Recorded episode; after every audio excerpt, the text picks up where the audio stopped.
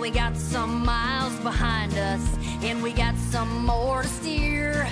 And it's mighty hard cause there ain't no brothels. E aí, pessoas? Bem-vindos a mais um novo quadro do Under Tree. Esse quadro a gente vai falar do nosso review geral de temporada e nosso primeira, nossa primeira série que a gente vai falar completa aqui, que a gente achou dela de início ao fim, é a segunda temporada de Vox Machina. E acompanhando comigo hoje, Aragão e o Michael. É, e como sempre, deixe o comentário do que vocês acharam desse quadro novo. Comentem sobre o que vocês acharam da temporada, se vocês concordam ou discordam. E ativem o sininho para receber novas notificações. Inscreva-se no canal. Valeu! Bom, eu acho que a gente pode começar comentando da animação, né? Já partindo do, do início de que, porra, melhorou bastante comparado com a primeira temporada, né? Além disso, ela ainda teve a questão de nos episódios que eles tiveram no mundo férico, no reino férico, alteraram, né, o time de animação pra fazer, não todo o time, mas se você ver algumas partes componentes chave, pra dar uma ideia da diferença daquilo pro mundo real, né? Pro mundo real, digo, pro mundo material como É. um todo. Já, já, já ia, já ia comentar isso. E pra mim, pessoalmente, eu achei isso animal quando a animação 2D ela tem essa possibilidade e os caras aplicam na prática de fato, né? Eu, eu achei que deu uma evoluída grande. Essa parte do, do Reino Férico que o Gabriel comentou é bem legal, mas eu não, não sei se eu gostei muito da, da escolha de character design, né, dessas mudanças, porque eu, eu gosto de consistência na animação, mas no geral o- os combates estão bem mais fluidos, os personagens estão mais expressivos. Primeira temporada ela tem um, um assim, que eu não sei se. Não é que ela seja mais. é, menos bem feita, né? Mas acho ela mais apressada. E dá pra ver de vez em quando isso na segunda, mas é bem menos. Curti também a animação dos dragões, que na primeira temporada o Dream Sight ele não é tão legal.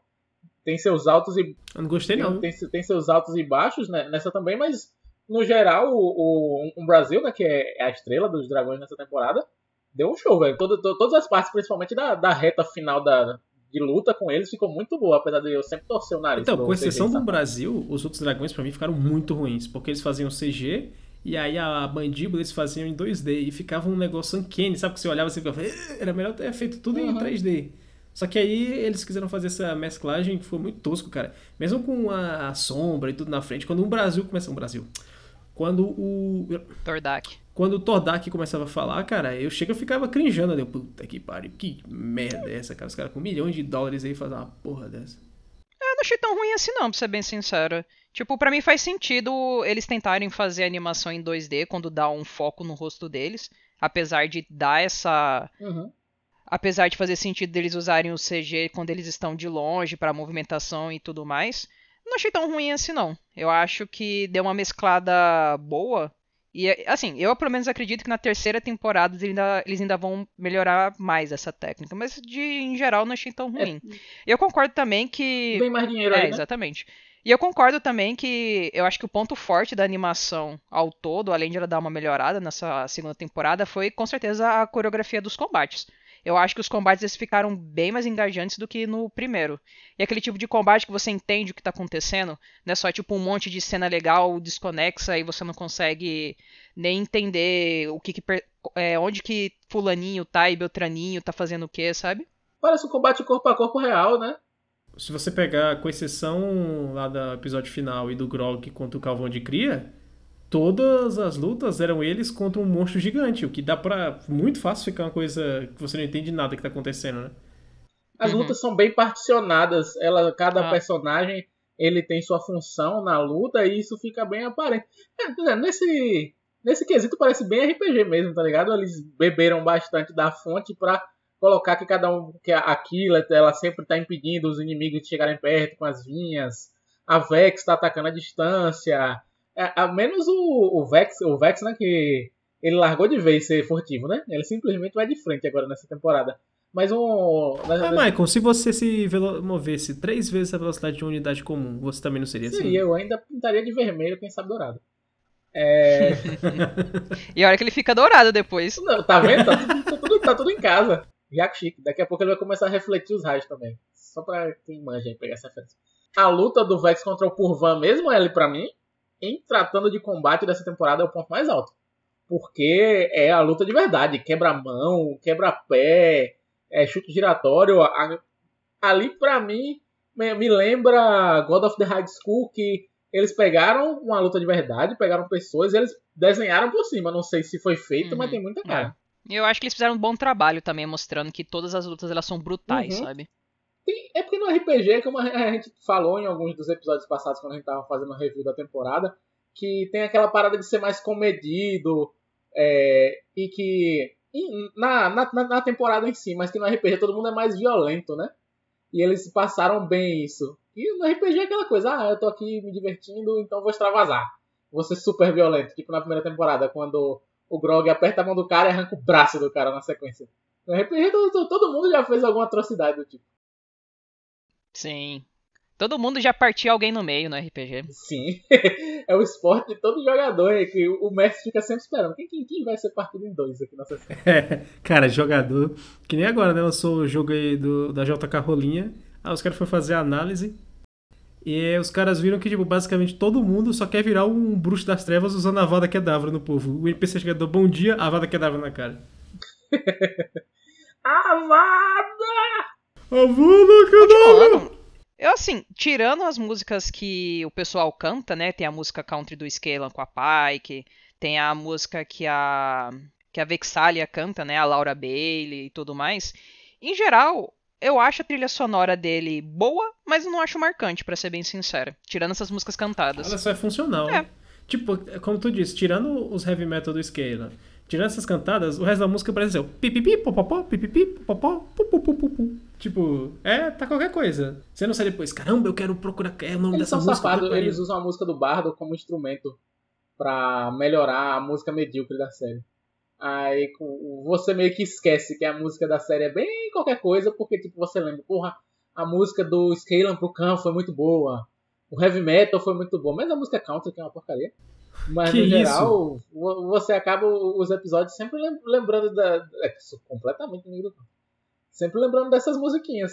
Mas no geral é bem esquecível também. Pior que eu, eu fico sempre com a cabeça no início e no fim, aquela porcaria daquela música que toca no. Ah.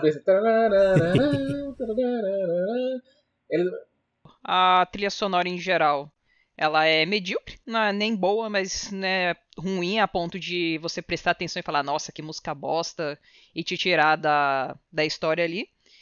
E eu acho que o ponto forte realmente são as músicas do Scalan, é a música que o pessoal acho que para um pouco ali, pensa na, na temática. E eu acho que chama atenção também, porque dá essa quebrada de. Porra, tem uma música de heavy metal num- numa história de Sim. fantasia medieval, tem um countryzinho e coisa do tipo, sabe? Só que é aquela coisa, é o efeito Avatar barra Robocop novo.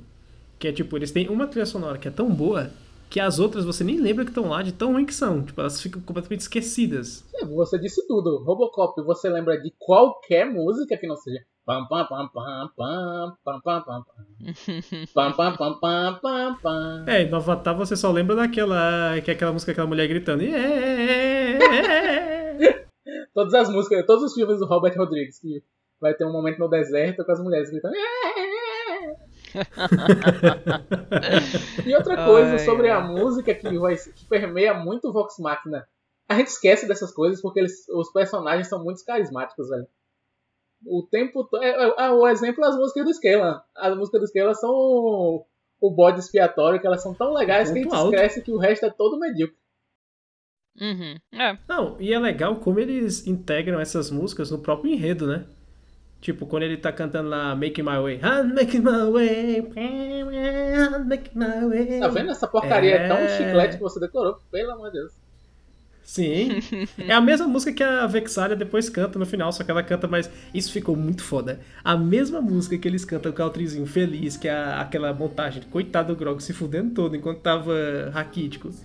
A Vexalia, quando ela encontra o lar dela de volta, ela canta mais de uma maneira melancólica e é exatamente a mesma letra, cara. Sim. Só que passa um sentimento tão diferente. Não, quem escreveu isso e pensou em aplicar das duas maneiras, essa pessoa tá de parabéns. A gente tá reclamando aqui da trilha sonora e tudo, mas a, a direção de som, ó, Sim, sim, sim. um, um primor nessa, nessa, As, nessa as escolha. viu? pancadas, é, os cortes, a, a direção do, de som dela é, é, é muito boa, velho. Quando a, a Pike esmaga qualquer coisa com a massa. Amor de Deus. Splash. É, é, isso até faz um contraste com vários animes tipo, as que talvez os mais fortes que tenham isso, seja da saga Fate, que eles têm um som que ele é meio digitalizado demais e quando ele, ele aparece assim, ele não é natural, uhum. sabe? Ele é épico, mas ao mesmo tempo dá aquela coisinha assim, aquela estranheza. Porque, tipo, é um sonho meio demasiadamente digital. Nesse caso, não, é. Você vê daqui provavelmente esses sons que eles pegaram foi de alguma biblioteca de som, ou eles mesmos, o pessoal correu atrás, que tinham coisas de verdade acontecendo. Tipo, se alguma coisa esmagando, era alguma carne sendo esmagada, algum sei lá, um tomate explodindo, coisa assim. Uhum. Então, isso te passa uma verossimilhança muito e maior. esse assunto bumerangue do caralho aí que a gente voltou pra música. É verdade. Mas e aí? Essa parada é uma campanha de RPG e a gente teve um ponto A e um, a, até o, não é nem o ponto B aqui, a gente tá no ponto A1 porque a temporada não terminou, né? O que, é que vocês acharam desse, do desenvolvimento, assim, da, do caminho dos personagens por essa meia parte uhum. do crono completo? Assim, não vou dizer que o enredo deles é do mais criativo, né? Aliás, a gente já tem muitas histórias em que os personagens principais eles precisam ir em lugar A, B, X, E, pegando cada um deles uma armazinha mágica que vai deixar eles mais fortes, para no fim eles enfrentarem um grande mal, sabe? Mas, assim, para uma história que ela é o meio de um grande arco de história, eu achei satisfatório, sabe? E nem, apesar de eu saber a linha que eles vão seguir, eu não fiquei entediada durante essa história, sabe? E eu acho que isso tem muito peso em questão de a gente dos personagens eles serem carismáticos. Tipo, não é que ela é ruim, mal feita, mas se você pegar o enredo geral, é qualquer coisa o Chroma Conclave lá, o Conclave Clomático, Milícia do Rio de Janeiro. É... Só que o detalhe é que a qualidade com que eles fazem você se importar com personagens, e aí, como eles não são prontinhos de forma, todos eles têm as suas questões a se desenvolver, é muito bom. Por exemplo, o Grog deixando só de ser aquele rufião que gosta de matar, né, de lutar. O próprio Scalan deixando de ser aquele putanheiro safado que só quer saber do, do prazer momentâneo ali os gêmeos, até com o próprio Vex e o Dan. o próprio Vex e o Dan, ele também tem essa, essa, esse arco todo dele com a Rainha dos Corvos e tudo. A Vex também, perder a ligação com o irmão, isso é importante. Tem até o um momento que ela fala, porra, eu não consigo mais sentir ele. Que ela tinha essa ligação quase mística. Então, se na primeira temporada. Pai também. É. Se nessa primeira, se na primeira temporada a gente teve um foco maior no Percy, né? Tendo aquela questão do demônio e dele lutando contra a galera que fudeu a família dele e tudo. Nessa agora a gente teve uma distribuição muito maior da questão do desenvolvimento. A própria Killeth também. Você vê, com exceção do Percy, que ficou meio esquecido agora, com certa razão, porque na outra temporada ele teve um foco demasiadamente alto. Ele é o protagonista da primeira temporada. É. Ele agora ficou meio colocado de lado para as outras pessoas brilharem. Todo mundo tem o seu grupo de episódios ali, onde eles são o foco, onde eles brilham. É, mas, mas assim, mas é que nem a gente falou, no fim das contas, é muito mais interessante os, a história dos personagens e o, e o, conflito que tem em volta deles do que a história geral. É, até porque, é até mesmo assim, eu sei que eu vou falar, pode soar ranzinza, a gente sabe que eles vão derrotar o, o Conclave, a gente sabe que eles vão derrotar o Miliciano, que eles vão derrubar o exército dele, tipo, é muito doido que, for, que não fosse isso, mas vai ser. Então é muito mais interessante ver a jornada do que o destino. Mas, mas aí é que tá. Do, tipo, eu concordo que, por mais que a gente sabe a conclusão, o interessante é como que eles vão fazer isso. Mas pra ser bem sincero, nem isso tá interessante. A gente sabe que eles vão pegar todos os McGuffins poderosos, juntar, não. Fazer uma super mas equipe não, e derrotar é, o, eu sei, o dragão eu tô falando deles indo atrás das armaduras de ouro, das armas da caverna do dragão, né? Que é, acho que é mais próximo.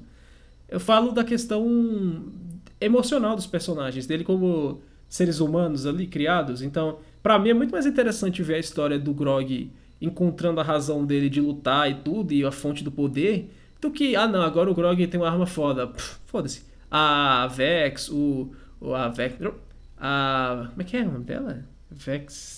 Vexalia. A Vexalia com o arcão dela e tudo. Pra mim é muito mais legal ver o relacionamento dela com o pai. O daddy issues dela com o Percy e tudo. A questão do, da ligação com o irmão. Mas sabe uma parada que me incomoda? Deles, tipo, hum. É, todas essas histórias elas são muito interessantes, só que eles não conseguiram pegar as histórias do personagem e envolver isso no plot geral, sabe? É, tinha como você contar todas essas histórias sem o ameaça do dragão fudendo com, com o mundo, sabe? Tinha como você pegar cada uma dessas histórias e cada elas serem um mini arco de personagem enquanto eles viajam pelo mundo? Tem, a gente tem um problema também que, como ela vem da mídia que tem muito mais tempo disponível para você acompanhar, que são as lives do Critical Role, a gente perde muito do desenvolvimento dos personagens, entendeu? Como a gente só tem 12 episódios para acompanhar esses personagens, em comparação às horas e horas e horas de aventura, a gente vai perdendo. Eu acho que eles tiveram que escolher ou desenvolvia os personagens ou eles desenvolviam a história. E como eles tiveram que fazer esse meio a meio, já que o parece que o Chrono Conclave é uma, é uma aventura tão grande que eles tiveram que dividir em duas partes, quiçá três, a gente meio que sente que a aventura ficou em segundo. Não, mes, não mesclou tão bem como, como seria na aventura de RPG. É, porque na primeira temporada eles mesclam muito bem isso. O problema de mesclar muito bem isso é que eles é, ligam nove dos 12 episódios da primeira temporada a um cara. Porque você, a gente tem aquele micro arco daquele dragão bigodudo lá, do começo. Que tá mais ligado aos gêmeos. Mas depois segue só Percy. E beleza, tá muito bem feito ligado à história. Mas como o Michael falou, com o tempo limitado que eles têm, e com o fato de todo mundo ser protagonista, então imagina, 12 episódios de 20 minutos. Mas é até por isso que o Percy toma. Por isso que o Percy toma o segundo plano. Porque é muito mais fácil você desenvolver um personagem só. Por isso que a primeira temporada, o enredo e o desenvolvimento, principalmente do Percy, tanto é que eles. eles não é só do Percy, a gente esquece que a Pike ela tem um grande desenvolvimento na primeira temporada também. Tanto é que na segunda eles deram uma largadinha também. Uhum. Todo mundo que se é bem desenvolvido na primeira, eles largaram na segunda. É, só, só o, o Scalen e a Killef, que eles têm aquele comecinho na, na primeira temporada, dá aquela cabeçadinha desenvolvendo eles, agora ele vai de vez. No fim das contas, acaba sendo a consequência de você ter um cast de personagens muito grande. Um cast de protagonistas, que é pior ainda. Mas agora tem uma coisa da história que eu realmente não gostei. Do tipo, ah, eu acho ok essa história batida de ter o dragão Big Boss no final, de pegar os megafins pelo mundo, aventura e tudo mais, mas eu acho muito chato essa questão do destino na história. Que, ah, eles estão destinados uhum. a fazer isso. Putz, pra mim isso mata muito a questão do. Quer dizer, Ju, que você não gosta do Neo, do Harry Potter, do Luke Skywalker? Não, eu. De todos os escolhidos. Eu gosto do Agente Smith, do Voldemort. Eu nem digo tanto assim do escolhido, mas do predestinado, sabe? Quando. Putz, quando. O Vex.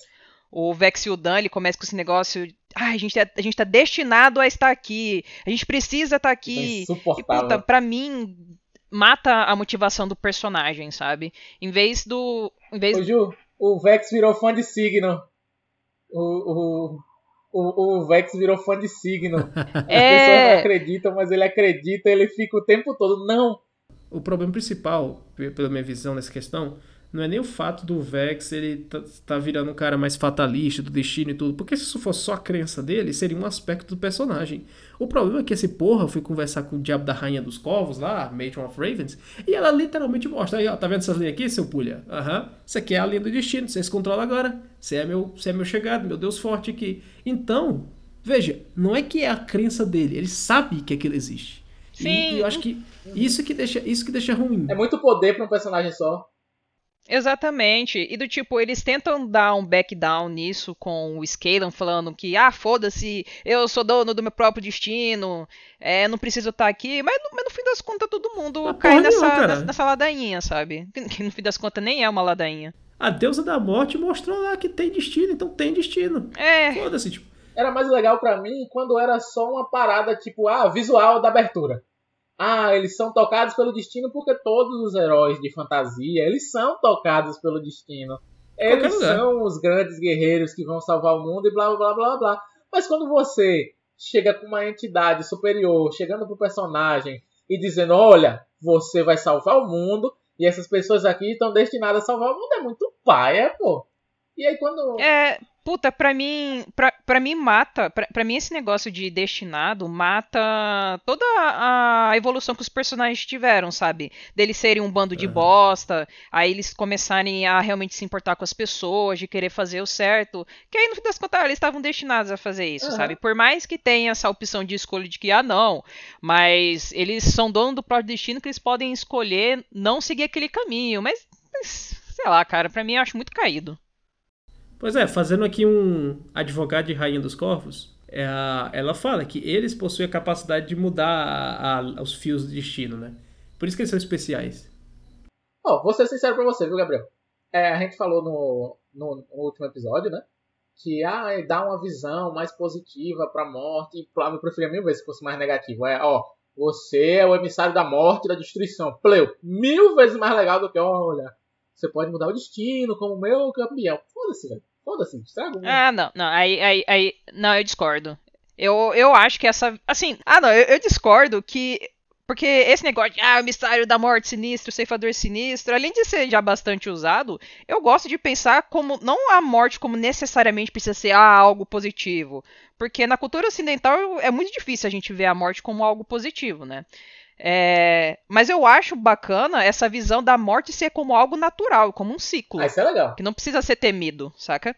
Não, e nesse caso, eu acho que o que talvez deixe um pouco desinteressante é o fato de que ele superou em poucos episódios isso tudo, né? Eu acho que ele pega a armadura no quinto ou sexto episódio, e no episódio 10, 11 ele já tá de boas, então parece que ele supera muito rápido algo que é a para. Imagina, você tá lá de boas, você tá lá no seu na sua quest para pegar para pegar as armas. Ele pega no quarto, pega a armadura no quarto. É, você, você de repente viu o cara chega assim, então, tu agora é o campeão da morte. Hã? Hã?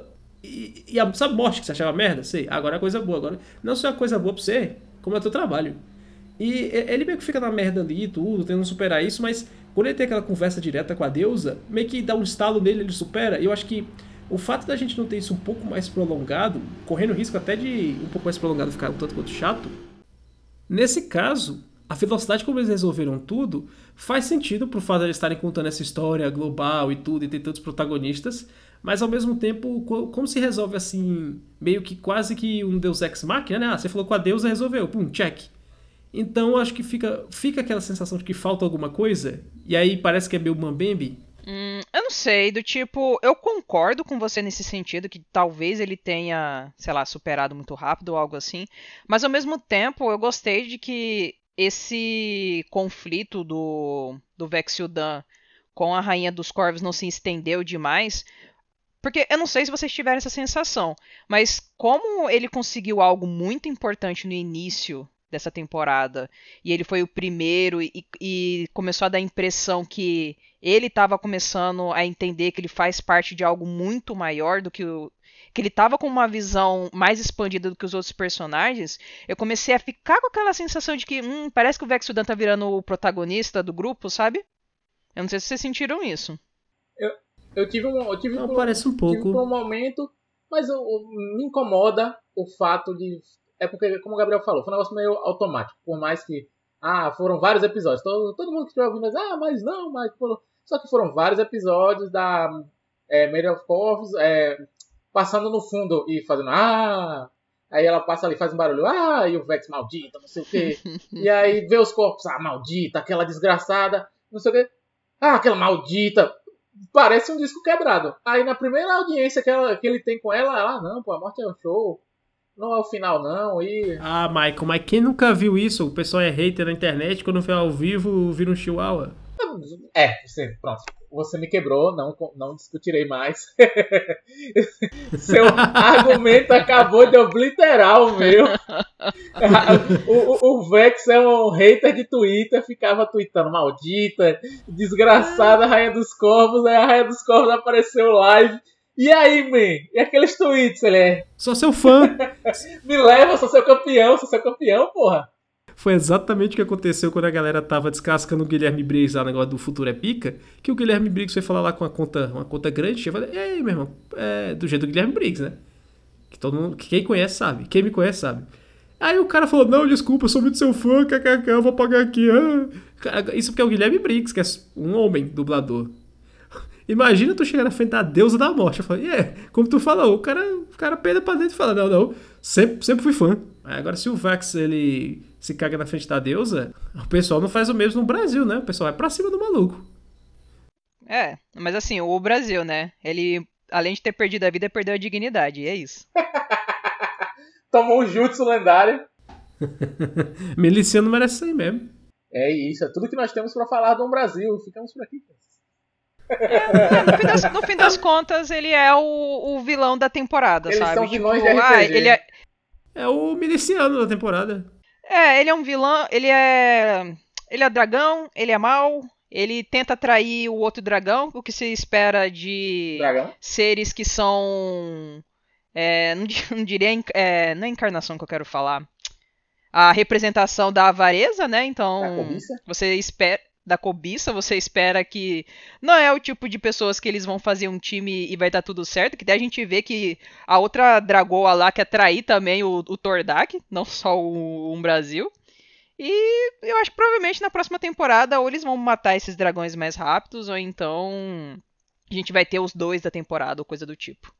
E o tio do, do Grog, ele é vilão dos Power Rangers, né? Completo. Ele, ele atacava a cidade, destruía as coisas e no final ele ainda cresceu. Só faltou uma Rita. Faz meu monstro crescer! e essa piada persistirá por vários animes. hein? E, gente, se você achou que a gente falou muito por cima e tudo, falou dos episódios, tá aqui na descrição. A gente fez análise de todos os episódios da temporada, um por um. Então, dá uma olhadinha lá.